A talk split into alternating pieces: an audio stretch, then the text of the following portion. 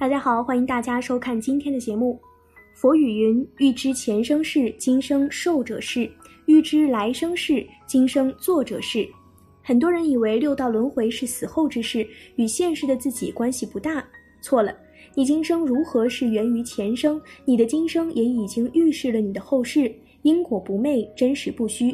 况且这样以前生后世说，在佛教只叫第二义，第一义则是即因即果，即作即受。就像所谓生死，一念起灭就是一生死，一念善护就是一了生死。就像作恶之人，你不必担心他会不会得报应，他当下之异化扭曲其形，人之为人处的败坏所带来的生存品质和生命层次的堕落，就已经是最大的报应。世上之报反而是其次。六道轮回以第一义说，同样也是世间本有的。众生皆分布六道之中，今生既如是，身后必如是。世人皆论地位身份，那都是最表面的。六道才是人最真实的地位，最根本的身份。那么你在哪一道？你的真实地位和根本身份究竟是什么？今天小编就来和大家聊聊这个问题。在开始今天的内容之前，还请大家点点订阅和小铃铛，点赞是对小编的最大支持，谢谢大家。对于这个问题，明末的汉乐法藏禅师曾对此做过一个非常生动的比喻，可谓一目了然。这个比喻是以眼前一片瓦为例，这片瓦象征的便是世间的种种，包括好的、坏的、喜欢的、讨厌的、欢迎的、拒绝的等等，特别是众生所求的欲望所指向的那些东西。面对这一片瓦的态度与表现，决定了六道的对号入座。一、地狱道。芸芸众生之相，汉月禅师言：一见这片瓦，人的第一反应一般都是这是什么，或者这片瓦是谁的。但如今的人们早没有这么单纯了。小孩子或许还可以，知识与智巧泛滥的人们，第一反应早已变成了本能的“此瓦我要”，真是罪孽深重。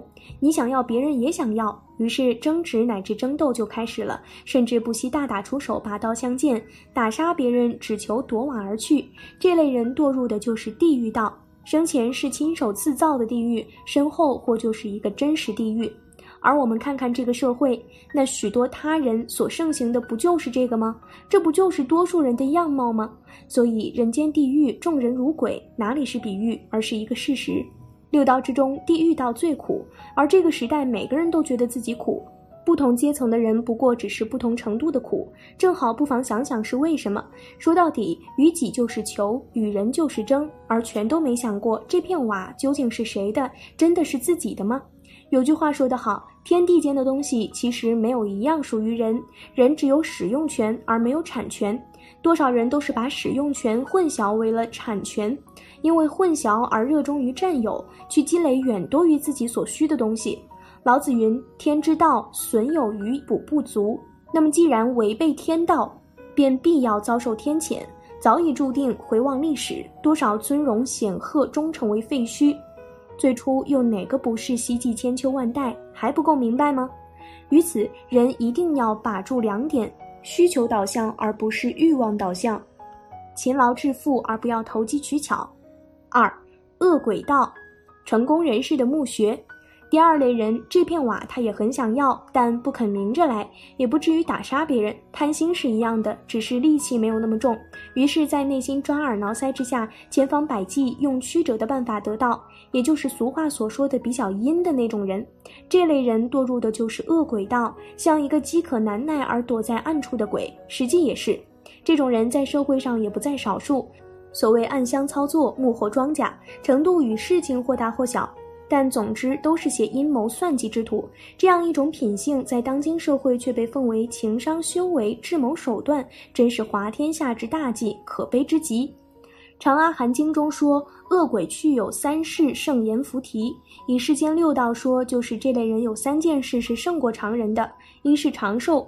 俗话所谓祸害一万年，佛法说恶鬼道苦多乐少而寿，等于说这长寿不过是报应，不要以为是福报。这就像武侠小说中说的，就这么杀了你，太便宜你了，我要慢慢折磨死你。二是身大，体型比较大，就像这类人更容易混得好，富贵者，所以多数都是这类人。但同样的，这是报应而不是福报。不义而富且贵，他的富贵是常人的多少倍？焦虑、辛苦、痛苦也便往往是常人的多少倍？且不论头上三尺，还有神明怒视。三是他作自受，什么意思呢？就像那些官二代、富二代，阶层固化之种种，基业不是自己打下的，或者起点比较高，他人的却由自己来受用。现实条件是如此，实际品性从小耳濡目染，也往往如此。由此不知珍惜与压不住，只能日渐衰落，几乎就是先天的基因缺陷，还是报应而不是福报。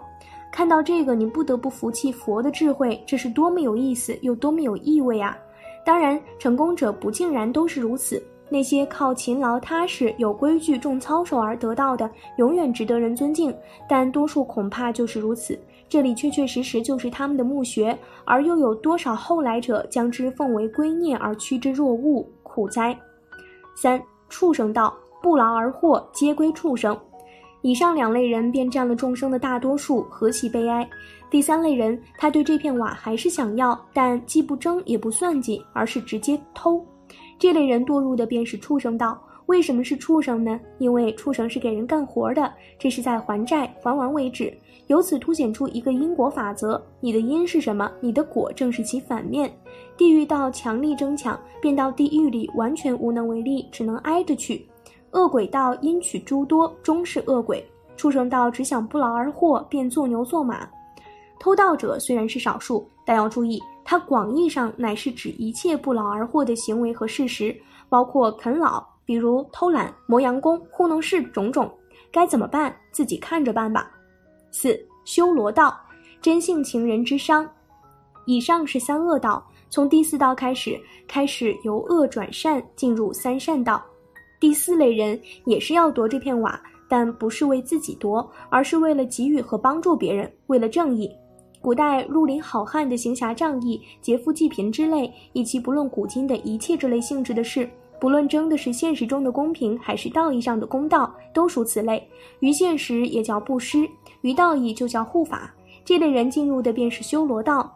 他们在世间其实已经是难得的少数，所以阿修罗是佛教天龙八部其中一部的护法神，最初就是指一种有着大福报、大神通的善神。但这跟见义勇为、为善去恶还不是一回事儿，因为差着一个关键的东西，便是还有魔性，还属魔神。阿修罗易怒好斗，骁勇善战，崇尚力量，福大气性也大，亦正亦邪，标志着他们七情六欲还很重。这也提示我们，这种人广义上同样数量不是很少，可以说包括一切未达中和之境的真性情人，譬如文艺青年和纯正的学者们，他们所差的那个关键的东西，说白了就是性已经转了，但气还没转。所谓心平气和，心与气是同等重要的东西，平和方是道。虽然脾气各不同，但脾气直率的也自有其中和。他们再怎么豪迈直接，底下也自有一份冲淡之气在，而不是酷烈暴力。阿修罗在佛教从善神后来转变为恶神，常常与帝释天战斗，就是告诉我们，这是一条行走于刀锋上的路。真在未究竟前是一种中性的存在，它可以直下大善，亦可以直下大恶；可以立地飞升，亦可以万劫不复。差别就在气转没转上。所以，这样的人要千万注意和小心。真线不远，这虽然确实天赋，但还要修炼自己的气才可以。要知道方向和重点是什么。但不管怎么说，社会和时代需要这样的人。要先是这样的人，再谋求深化提升。多少人离这份真都还远呢？五人道，一切罪于此救赎。第五类人即是人道，和修罗的区别也正在气的调幅上。同样是知这片瓦有用而想惠施于人，但凭的不是公平正义这冷而硬的东西，而是靠一份仁义之心。而所谓仁义之心，就是心直而气柔交融一体后的那个东西。以此而观孔孟仁义落处，至中和与中庸之道等教，你才能更深的明白，这既是最好的起点，也是最后的终点。这样的人才能进入人道。也就是说，你今世能为人，是因为过去世有着这样的品质和底色，才有资格的。这就是为什么佛家说人生难得，是需要福报足够大才可以的。就像动物修行千年才能修成人身，才有资格向更高处修炼，而多少人却白白辜负着，辜负了。又为什么说要成佛先成人？成为一个真正的人，无愧于人的人，才是成佛的那道真正的门。否则免谈。人都做不好，任你说理多透，智慧多高，也是没门儿。人道代表的就是中道。所谓天地人、佛魔人，人是居中的，中道才是真道、正道。能真正具备这样一份仁义之心的人，在世间更是少数中的少数。他们是这个世间真正的希望和担当者，看似难得，却也本应是最基本的。没什么不可能，不过就是好好的做个人，做个好好的人。人总是希冀更高的智慧，所缺的其实只是常识；人总是追求更高的境界，所差的不过是最基本。六天人道，向着解脱的方向。第六类人也是最后一类，便是天人道。他用这片瓦来盖佛殿，这是懂得供养诸佛菩萨的人。广义说，就是对古圣古佛、诸祖诸德的教说。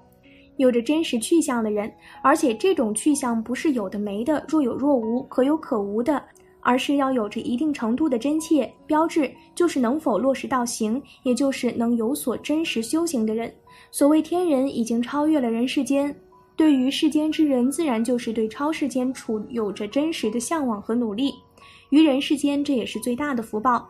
因为所谓安身立命，他对此有着更深的、更真实的依靠和归宿。如此之人就是天人，因他具备的是神性。以上所谓六道，即是六个次第；六类人，即是自我提升的六个阶段。随你心之变化与行之变化而浮沉流转，即是世间真实之六道轮回。同时，六道不是单纯的六道，每个人身上恐怕都具足了六道。只是有程度和偏重的差异，所以人往往都是分裂的、矛盾的、冲突挣扎的。六个次第的六阶段提升，所以也是在弥补裂痕、淬炼提纯，通过进入更高层次，居高临下的统治所有。而无论提升到怎样的高度层次，终是在六道之界内。还有个超出三界外、不在五行中之处，又是什么？又要如何去？请将这片瓦一脚踏碎。